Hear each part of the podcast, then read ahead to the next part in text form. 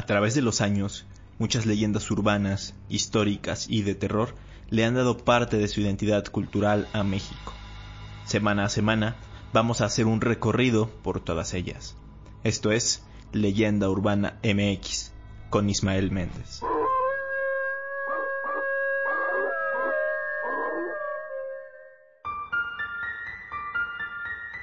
¿Qué tal? Bienvenidos a Leyenda Urbana MX, el podcast de terror e historias mexicanas que pueden escuchar en YouTube, Spotify, Google Podcast y Apple Podcast.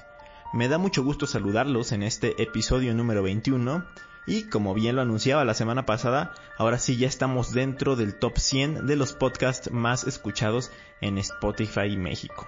Exactamente, a día de hoy estamos en el número 89. Así que pues muchas gracias a todos por darle al botón de reproducir en cada episodio. Cambiando de plataforma, YouTube me habilitó los aplausos. Les explico rápidamente qué es. Esta función es un pequeño botón que pueden ver al lado de los botones de like y dislike de cada video y sirve para que ustedes puedan apoyar económicamente a los creadores de contenido, algunos en esta etapa todavía. La ventaja es que eh, pues no es una suscripción que tengan que pagar mensualmente o que cuando hagan el pago después tengan que cancelarla, sino que es un pago único de 20 pesos.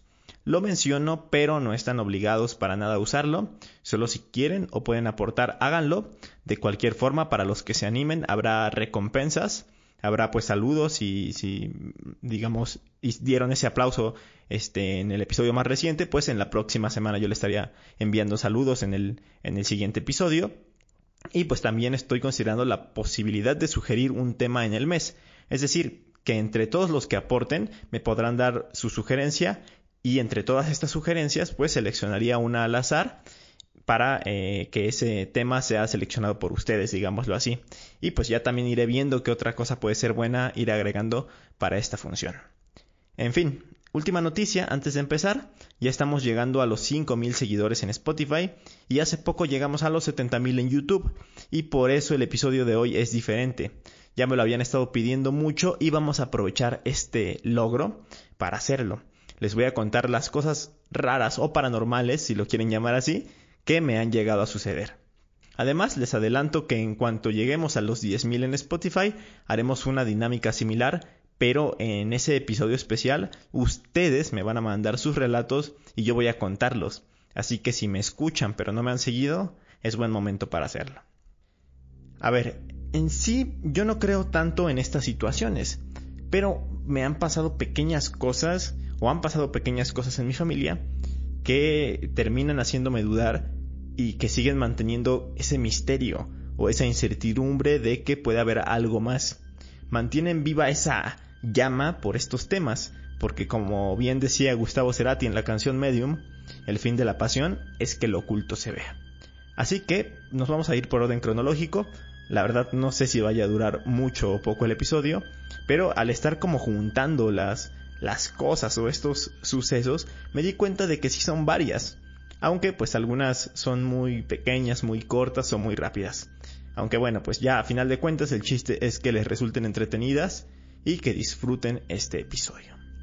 Vamos a remontarnos hasta hace poco más de 26 años, antes de que yo naciera, justamente eh, cuando, cuando mi mamá estaba embarazada de mí, pues ella me contaba que sucedían cosas bastante extrañas en la casa. Eh, dos cosas en particular, sobre todo.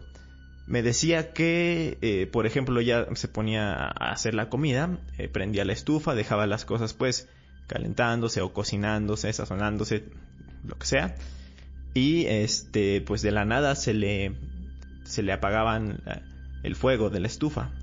Y no era una cosa que haya pasado una o dos veces, sino que era seguido muy seguido eh, ya se ponía pues a cocinar. Cuando se volteaba o cuando se ponía a hacer otra cosa, pues eh, regresaba y veía que ya estaban apagadas. No solo que se haya, digamos, como cortado el gas, sino que justamente la perilla estaba eh, del lado donde, donde debería estar cuando está apagada.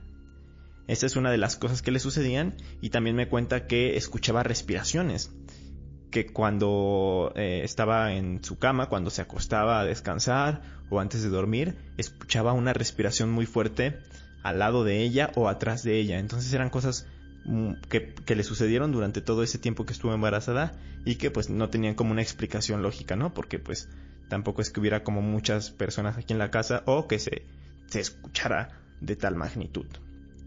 Entonces, bueno, eso es lo, lo primero que les quería comentar, remontándonos a lo más antiguo.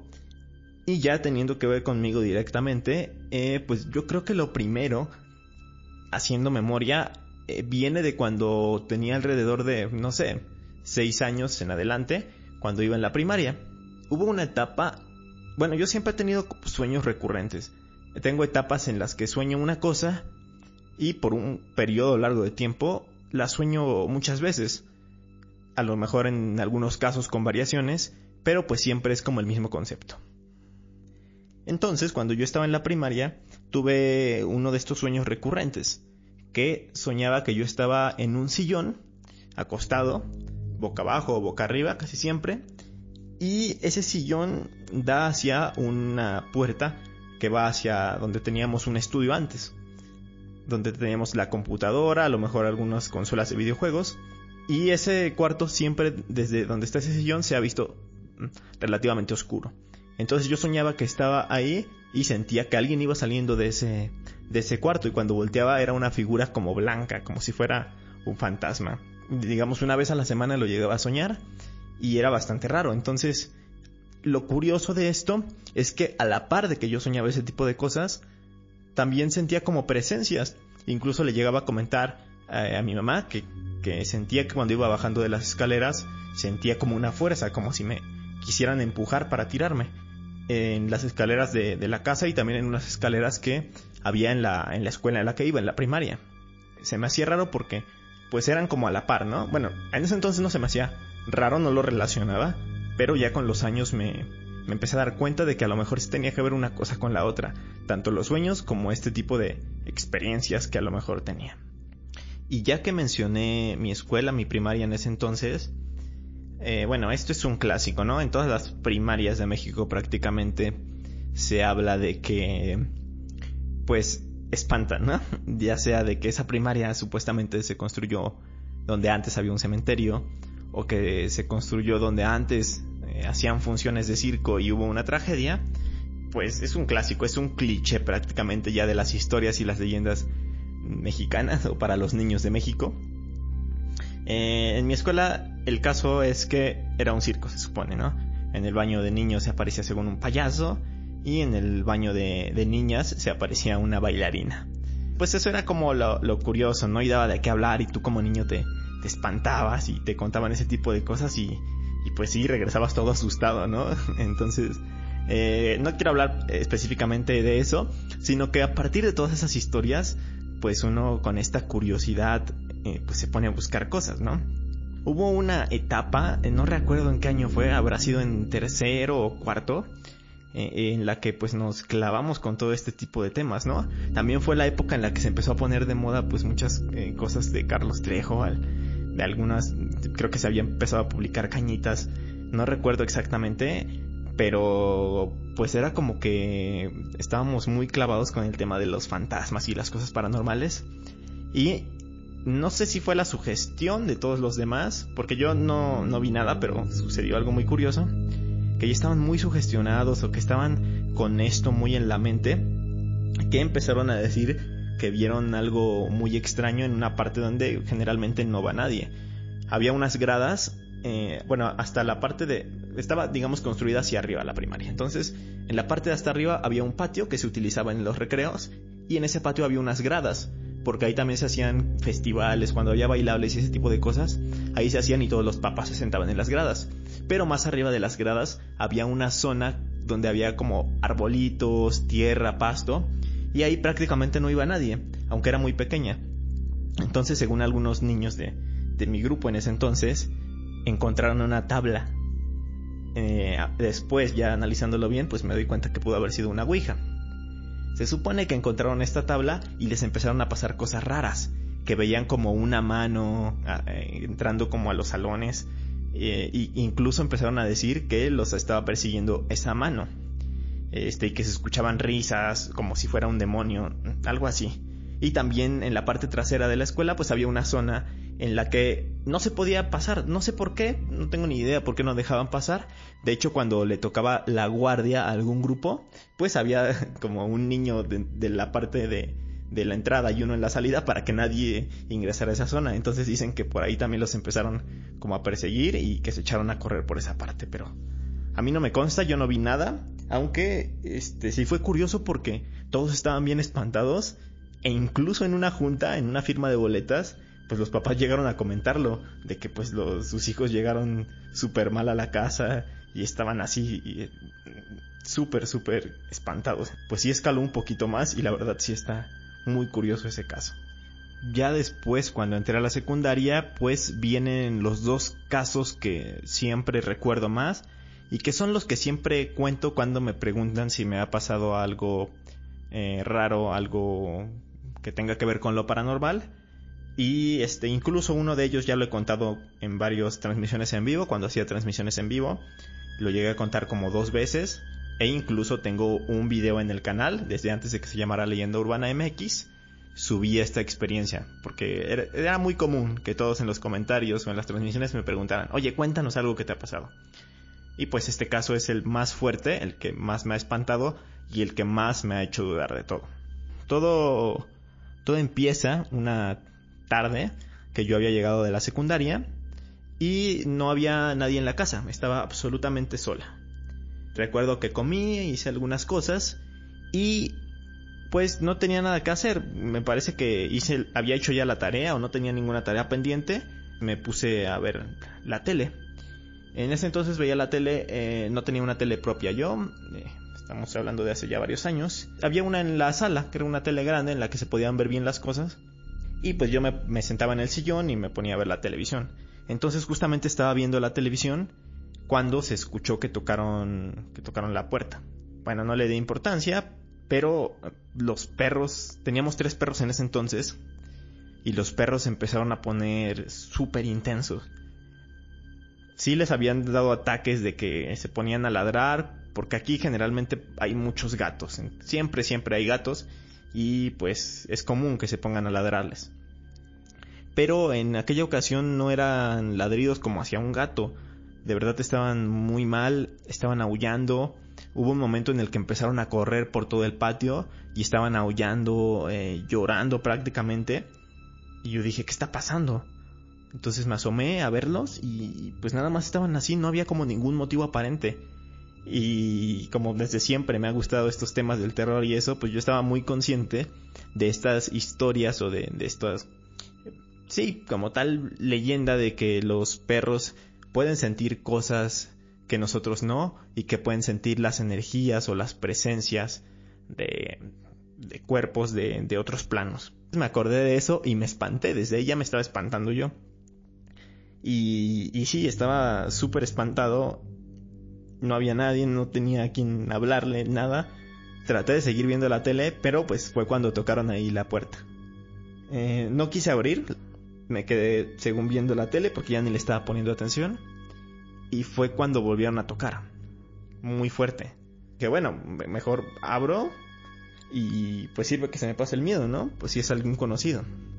Lo que hice fue, tenemos una ventana que da a la calle y cuando no, generalmente cuando tocan no abrimos directamente, sino que vamos a la ventana y ya vemos. Entonces yo fui a la ventana y pues vi a un joven. La abrí y pues ya le pregunté qué, pues, qué, pasaba o a quién buscaba. Y estaba como muy consternado, muy, muy raro, ¿no? Taciturno. Y lo que me dijo fue lo que me terminó de dar miedo. Porque me dijo que, que estaba tocando a las casas porque pues había fallecido una persona eh, recientemente y no tenían dinero para los gastos funerarios y que si le podíamos ayudar con alguna moneda, con algo de dinero para pues poder darle un sepulcro a esta, a esta persona. Pues yo estaba ya muy espantado, mucho más con lo que me había dicho y le dije no pues que no había nadie, que no tenía yo no tenía dinero y ya se fue. Mi miedo era tanto que yo me quedé en la ventana por si digo, si alguna persona pasaba o algo, pues ya me sentía más seguro. E iba viendo cómo se estaba alejando este, este muchacho. Lo más curioso del caso es que cuando él dobla la esquina, mis perros se empiezan a tranquilizar. O sea, justamente cuando él desaparece, los perros ya se tranquilizan. Y, es algo muy curioso porque todo tiene que ver, o sea, los perros poniéndose así, que él, justamente cuando él está llegando, que me hable de, la, de que una persona había fallecido, de que estaban juntando para el funeral, y justamente cuando se va ya todo se tranquiliza, pues se me hizo todavía más raro. Y me hace pensar mucho en que a lo mejor pues traía toda esta vibra o toda energía, toda esta energía, o quizá pues que, que esta persona que haya fallecido lo estaba acompañando en su peregrinaje para poder juntar dinero y así ser sepultado de una manera decente, se podría decir. Después de pensar todavía eso, me quedé más consternado y, y como tal es la experiencia más fuerte que me ha pasado en la vida y es una de las cosas que sí me han hecho dudar de manera de manera grave, digámoslo así. How would you like to look 5 years younger? In a clinical study, people that had volume added with Juvederm Voluma XC in the cheeks perceived themselves as looking 5 years younger at 6 months after treatment. Look younger, feel like you. Add volume for lift and contour in the cheeks with Juvederm Voluma XC. Reverse signs of aging by adding volume to smooth laugh lines with Juvederm Volure XC. For important safety information and to find a licensed specialist, visit juvederm.com. That's J U V E D E R M.com. Not for people with severe allergic reactions, allergies to lidocaine, or the proteins used in Juvederm. Common side effects include injection site redness, swelling, pain, tenderness, firmness, lumps, bumps, bruising, discoloration, or itching. There's a risk of unintentional injection into a blood vessel, which can cause vision abnormalities, blindness, stroke, temporary scabs, or scarring. Talk to a licensed specialist to find out if it's right for you. Millions of people have lost weight with personalized plans from Noom, like Evan, who can't stand salads and still lost 50 pounds.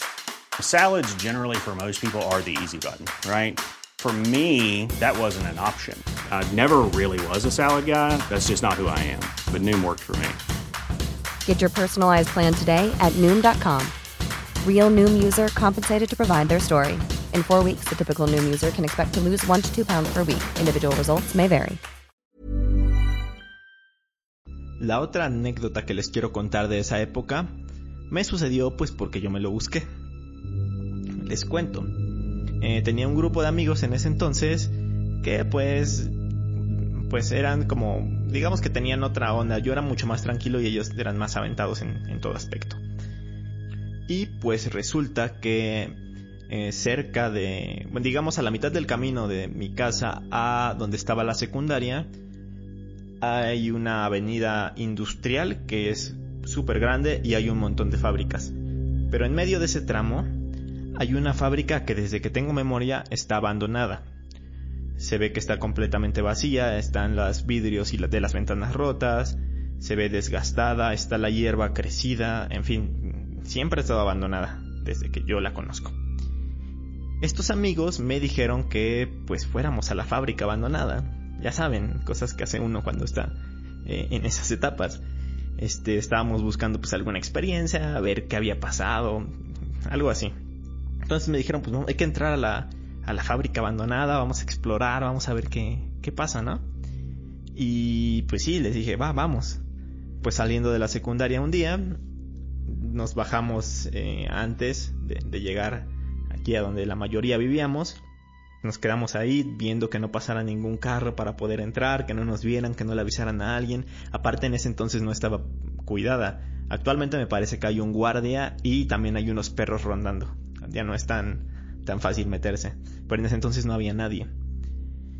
Eh, había una reja y era más fácil pasarse por abajo, digamos, alzarla y meternos que saltarse.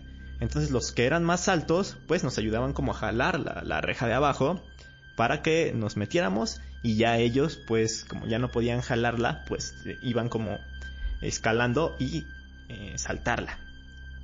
Total, que, que en esa ocasión nos metimos, eh, estaba la hierba totalmente crecida, como les digo, y pues corrimos hacia la, la, entrada de uno de los salones grandes de esa fábrica, para que pues, no nos viera nadie que estábamos ahí metiéndonos en propiedad privada. Lo curioso es que dentro, pues obviamente no había iluminación, el sol no le da tan directo, se podría decir. Y había muchas columnas eh, que, pues, formaban parte de la estructura y que también probablemente servían para estar máquinas allá al lado. Entonces había muchas sombras y muy poca iluminación. Ya empezamos como a caminar por dentro de la fábrica y también estábamos como bastante sugestionados porque volteábamos muchas veces, sentíamos como que alguien pasaba de columna a columna, como si alguien pasara rápidamente, corriendo. Entonces era, volteábamos así de, no, pues no, no hay nadie, no pasó nadie. Yo digo que eso era algo más de la sugestión, ¿no? Y aparte tratábamos de hacerlo más ameno y de no asustarnos. Y, estábamos platicando, gritando, haciendo bromas, riéndonos para, para hacerlo más llevadero, ¿no? Para que no nos ganara como esta sugestión o este miedo. Pero cada vez que hacíamos eso, se llegaba a escuchar un shh, como si alguien intentara callarnos. Sucedió como unas tres veces. Se escuchó ese shh, y sí nos quedamos todos de ¿qué fue eso? No, pues nada. Y seguíamos, ¿no? Tratábamos de seguir. Eh, después de eso hay otra fábrica que está...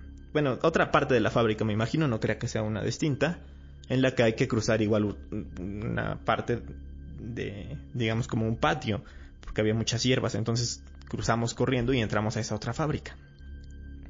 Y esa fábrica estaba quemada, parece que había habido como un incendio o algo parecido.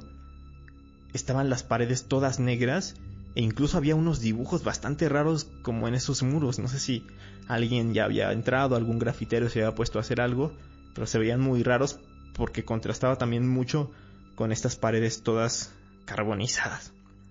Pues bueno, estuvimos un, rato ahí, estuvimos explorando, viendo, sacando algunas fotos, unos videos muy rústicos. Y pasó, salimos, nos fuimos a nuestras casas y ya no nos pasó nada.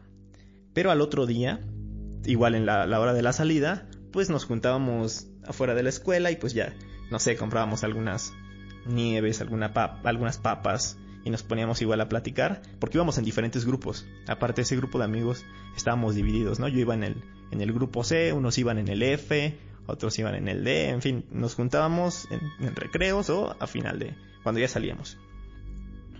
Y nos pusimos a revisar lo que había lo que habían grabado o tomado fotos. Yo no tenía celular en ese entonces, eh, solo algunos tenían, porque pues aún no era tan común. Estoy hablando del año 2007 más o menos. Y cuando estábamos revisando todo este material, pues nos dimos cuenta de que en una de las fotos se veía una silueta bastante extraña. Yo lo atribuyo a que el celular pues era de muy mala calidad. Bueno, la cámara del celular, en ese entonces el celular era buenísimo, era un Sony Ericsson W600 me parece que era como el que estaba de moda. Pero sabemos que la cámara era muy rústica y probablemente esa silueta haya aparecido por, por la mala calidad de imagen. Lo dejamos por la paz y aquí ya viene otro momento. Pasaron años y a finales de la prepa yo me logré comprar un celular. Eh, había juntado algo de dinero y me compré un celular porque pues quería escuchar música en el camino, tomar fotos. Y no, no, en toda la prepa no había tenido teléfono. Me acuerdo que me pedían mi teléfono así, yo no, no tengo.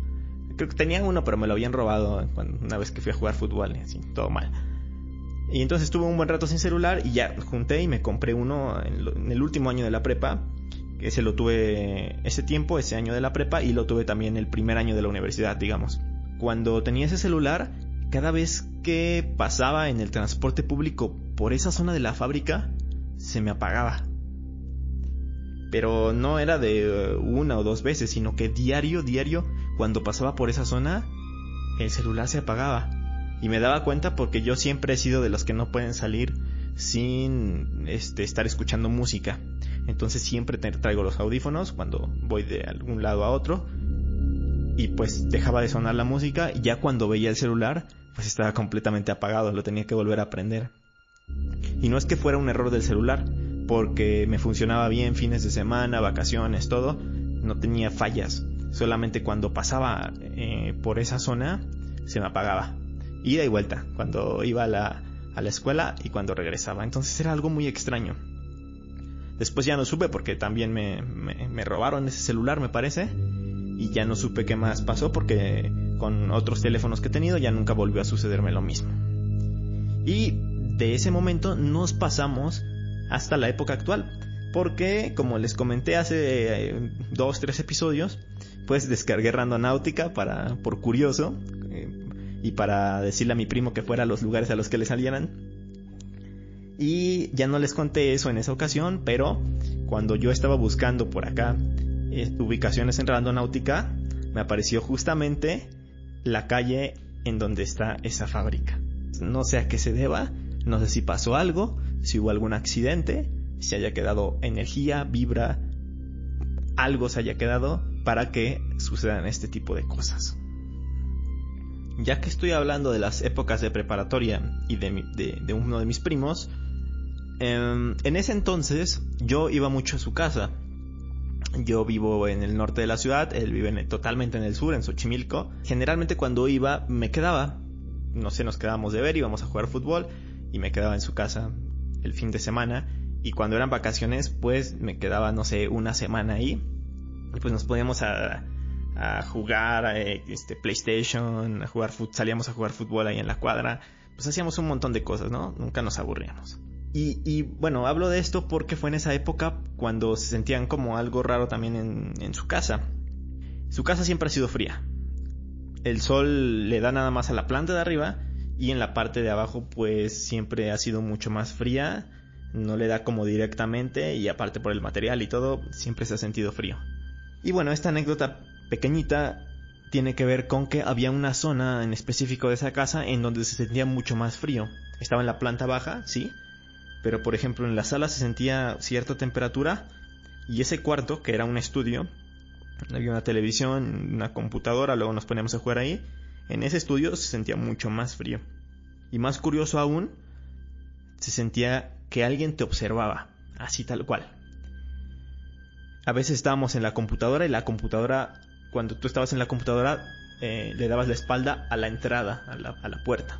Muchas veces sentías que alguien estaba atrás de ti o que alguien entraba. Sentía esa presencia.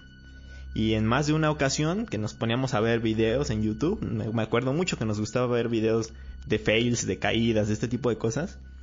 Y pues nos la pasábamos muriéndonos de risa ahí. En más de una ocasión los dos volteamos al mismo tiempo porque sentíamos que alguien estaba atrás. Así súper raro. Sentíamos como un escalofrío y se los juro, en el mismo momento los dos volteábamos. Y también había ocasiones en las que yo salía antes de vacaciones y me iba. Y pues, este, a lo mejor mi tía se iba, se iba a trabajar y, mi primo iba a la prepa y me dejaban ahí, ¿no? Entonces yo me ponía a ver videos también, a escuchar música en la computadora y si había momentos en los que me sentía como raro, como, que me daba miedo. Y luego volteaba nada más de reojo hacia, hacia la izquierda porque la tele, la pantalla de la tele reflejaba hacia la puerta. Y volteaba nada más de reojo a ver si no había nadie porque sí se sentía como muy fuerte una presencia o como si alguien estuviera atrás de ti observándote. En fin, luego de este pequeño paréntesis, eh, me voy a pasar a otra de las historias que, bueno, una de las historias que me parecen más interesantes y que sí me han, me han puesto a pensar muchísimo, ¿no? No me ha pasado a mí, eh, sino que a mi hermana. Mi hermana ahorita va en la secundaria, pero cuando era más chica, tuvo una etapa en la que empezó a ver a alguien. Eh, primero nos había dicho que empezó a soñar con un señor eh, ya mayor y, que le decía que lo acompañara. Le decía, ven, acompáñame y le daba la mano y se la llevaba a algún lugar. Eso soñaba. Y después nos empezó a decir que lo veía aquí en la casa. Pero decía que no, que no era malo, que él no le hacía nada, que incluso era muy amable, que jugaba con él, pero era muy común que nos dijera que veía a ese señor. Entonces era muy raro, pero pues también, digo, se, sabe bien que pues muchas veces los niños eh, hablan de este tipo de cosas o se imaginan cosas o inventan cosas.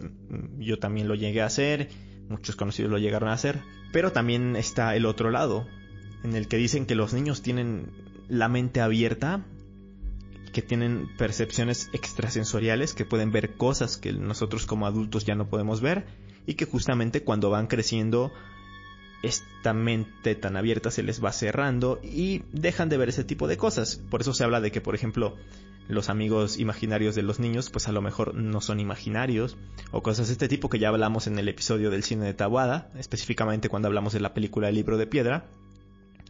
Y es aquí cuando, cuando empieza lo raro, porque sí era muy seguido que veía a este señor y que soñaba con él. Y una vez que estábamos viendo fotos aquí en la casa, nos gusta, bueno, a mí me gusta muchísimo sacar fotos antiguas y ver eh, las fotos que tengo con mi hermano cuando era niño o que teníamos en familia. Me gusta mucho ver ese tipo de fotos y recordar varias cosas. Entonces sacamos esos álbumes familiares y en uno de esos álbumes salía mi abuelo. Y mi hermana dijo que él era quien se le aparecía, que él era el que veía en sus sueños y el que veía aquí en la casa.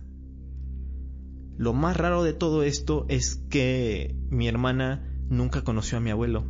Él falleció antes de que naciera mi hermana y además él ni siquiera estaba aquí cuando falleció, él, estaba, él vivía en Estados Unidos.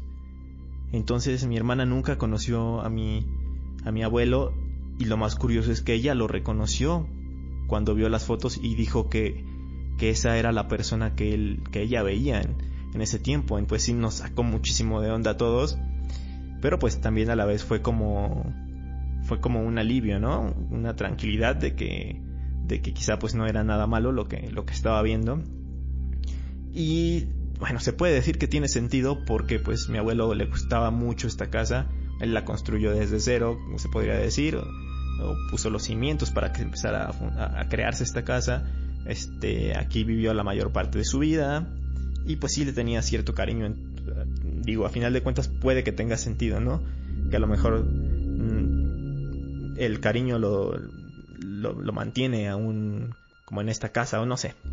Pero la verdad es que fue, fue algo muy curioso y muy raro que sucedió hace ya también algunos años. Me estoy dando cuenta que ya llevamos media hora de episodio y faltan un par de cosillas más, así que bueno, les voy a contar, tratar de contar rápidamente las que siguen. Eh, bueno, seguimos avanzando en los años, les dije que esto era cronológico y eh, estaba ya en los últimos años de la universidad, específicamente en los últimos dos semestres, que era séptimo y octavo semestre. Y en ese entonces pues ya tenía que hacer mi servicio social. Y lo estaba haciendo en, eh, en un proyecto de Telmex que estaba ubicado en el centro de la Ciudad de México, en la calle Isabel la Católica. Yo entraba a la escuela a eso de las 7 de la mañana y salía a la 1. A la 1 y saliendo me tenía que ir corriendo al servicio social porque entraba como a las 2, 2 y media o 3 a lo mucho y hacía todo el recorrido. Yo estudié en la FES Aragón, entonces me iba este, en esa línea, en la línea B, me iba a San Lázaro, en San Lázaro transbordaba, me iba en la línea rosa y me bajaba en Isabel la Católica para caminar toda la calle de Isabel la Católica hasta casi llegar a Venustiano Carranza para que, porque justamente en esa esquina estaba. Entonces si era un buen tramo, eran unas cuantas cuadras. Y bueno, con los tiempos del metro que luego se tarda, pues muchas veces me tenía que ir bastante apresurado para llegar a tiempo pues en una de esas veces en que ya iba muy apresurado, a lo mejor alguna clase había durado más o me quedé, no sé, practicando con mis amigos, lo que sea, en una de esas ocasiones se me hizo tarde. Y pues ya iba, yo soy de esas personas así súper ansiosas y, muy puntuales que si voy un minuto tarde ya me pongo nervioso y ya me siento raro y siento que estoy así súper atrasado iba, iba atrasado, a lo mejor iba como unos 10 o 15 minutos tarde, pero yo ya estaba así súper mal, ¿no? Así ya de, no, pues voy a llegar, ¿no? Entonces, pues me bajé del metro y caminé toda esa calle de Isabel la Católica súper rápido. Los que conocen el centro histórico de la Ciudad de México saben que ese tipo de calles son, eh, bueno, las banquetas son muy angostas. Puede caminar una persona nada más y, y no caben dos a la par. Hay personas que son bastante lentas y me pasó eso yo iba bastante apurado, entonces iba bajando la banqueta, viendo que no me atropellaran, bajaba la banqueta, este, rodeaba a esas personas y me, me volví a subir. Pues eh, en una de esas ocasiones, pues eh, estaba delante de, mí un señor, un señor mayor, que iba bastante lento, iba con el bastón, y pues hice lo mismo. Me bajé, le, lo rodeé, subí otra vez a la banqueta, seguí caminando rápido y saqué mi celular para ver la hora, para ver cuánto llevaba de atrasado. Veo la hora en el celular, me lo vuelvo a guardar en la bolsa y cuando volteo hacia enfrente, otra vez estaba el señor enfrente de mí. Fue súper raro. Era el mismo señor que ya había pasado anteriormente y que había bajado. O sea, no había forma de que, de que se pusiera delante de mí porque nada más, o sea, yo iba mucho más rápido y nada más saqué mi teléfono para ver la hora. Fue sumamente extraño, fue de este tipo de cosas que, que se pueden llamar como errores en la Matrix, porque pues son como fallas en la realidad, a lo mejor que pues estaba atrás de mí el señor y ahorita que volteo ya está otra vez aquí enfrente. Y me pareció también muy curioso. Eh, no le di tanta importancia en ese momento porque pues yo lo que quería era llegar, ¿no? Entonces me seguí caminando muy rápido, llegué ahí a la, a la oficina, este, me puse a hacer mis actividades del día y ya fue cuando le empecé a pensar y a meditar más de si era el mismo señor, estoy seguro de que era el mismo señor el que estaba ahí. Bueno, uno nunca sabe, a lo mejor también eran pues personas muy similares o a lo mejor en mi onda esta de estar ya medio medio apresurado y eso pues también como confundí las cosas, pero pero no sé, esa vez también me saqué muchísimo de onda. Y ya por último, ya para finalizar este episodio con todas mis experiencias, eh, les quiero contar también algo que pues ya se podría decir que es más reciente. Y es que, bueno, antes en la casa pues nada más estaba la casa y ya. Eh, en años más recientes se eh, construyeron otra, bueno, un tío construyó una, una parte, otra casa justamente al lado conectadas con el patio, o sea, no hay que salir hacia la calle como para ir de una a la otra. Esto a mí me funciona porque en mi cuarto hay muchísimo ruido, pasan los carros, pasa el de los camotes, pasa el de los tamales, pasan perros ladrando como locos. En fin, hay mucho ruido y no puedo grabar a gusto un podcast completo de 25 minutos seguidos porque me tardaría 3 horas por estar pausando y que no se escucharan todos esos ruidos. Entonces lo que yo hago es eh, agarro mi computadora, mi micrófono y me voy a, un cuarto de, esa casa justo donde estoy grabando ahorita para evitarme todo eso porque es bastante silencioso, no hay mucho ruido, salvo en algunas ocasiones. Eh, lo curioso de esta casa es que muchas veces eh, cuanto antes hacía transmisiones, que también las hacía aquí, o cuando me ponía a grabar o a escribir cosas que me faltaban, se escuchaban ruidos muy extraños sobre todo en la parte de arriba. Yo grabo en la parte de abajo y arriba se escuchaban cosas como si estuvieran trabajando, martillando o golpeando. Pero, pues yo se podría decir que es el vecino. Pero justamente en la parte en la que se escucha no hay contacto con otra casa. Entonces es sumamente raro que se escuchen esos sonidos en la pared cuando al lado no hay nada. O sea, sería más eh, probable que esos sonidos se escucharan del otro lado, que es donde sí este, conecta esa casa con la casa de los vecinos. Eh, nunca me dio miedo, nunca me ha dado miedo esa parte. Y también una vez eh, tengo un amigo que antes venía mucho y platicábamos igual de cosas paranormales y temas astrales y un montón de cosas. Y nos quedamos hasta las 3 de la mañana platicando justamente acá para no molestar a nadie que ya estaba durmiendo. Y también me llegaba a decir cuando salí, iba a traerle agua o salía a hacer algo, y regresaba me decía, oye, es que se escuchan cosas allá arriba.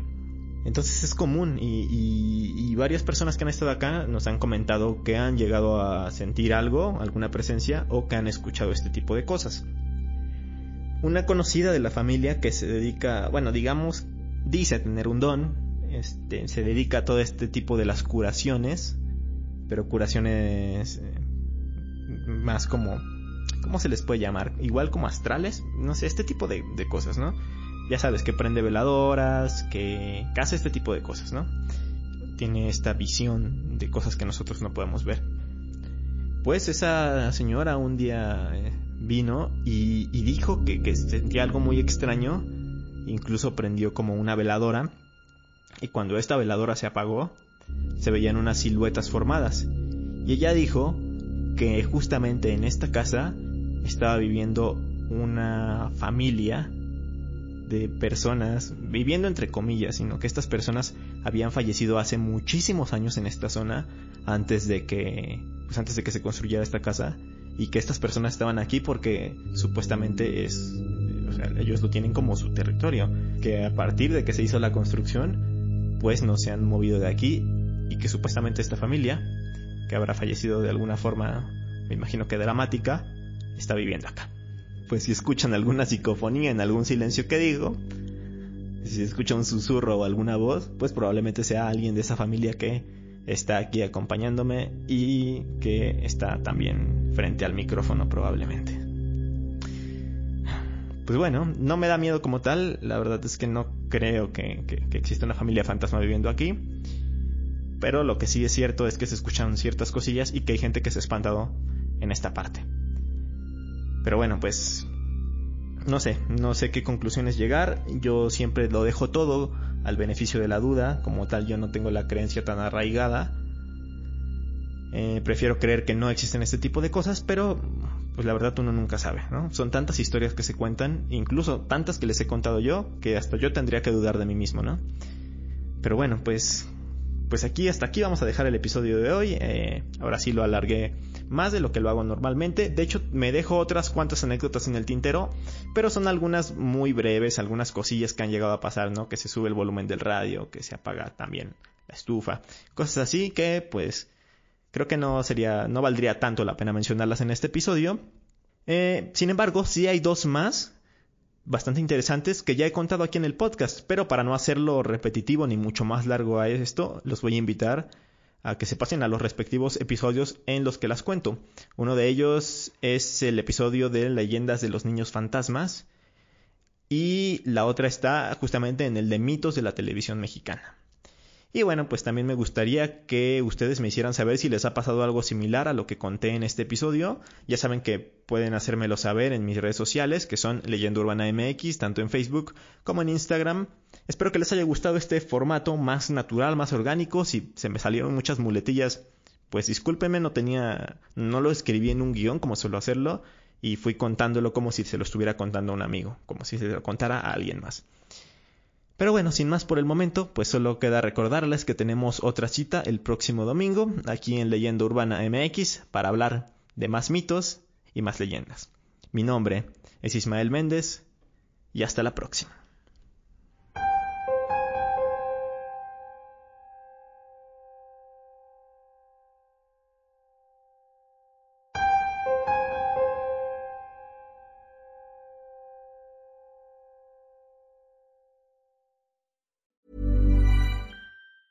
If you thought the only way to get a more defined jawline with natural looking results was through surgery, think again. Juvederm Volux XC is a non surgical injectable gel filler that improves moderate to severe loss of jawline definition and can help you achieve natural looking results with little downtime. Even better, this improved definition lasts up to one year with optimal treatment. No maintenance required. Improve jawline definition for a smooth, sculpted look with Juvederm Volux XC. For important safety information and to find a licensed specialist, visit juvederm.com. That's J U V E D E R M.com. Not for people with severe allergic reactions, allergies to lidocaine, or the proteins used in Juvederm. Common side effects include injection site redness, swelling, pain, tenderness, firmness, lumps, bumps, bruising, discoloration, or itching. There's a risk of unintentional injection into a blood vessel, which can cause vision abnormalities, blindness, stroke, temporary scabs, or scarring. Talk to a licensed specialist specialist to find out if it's right for you.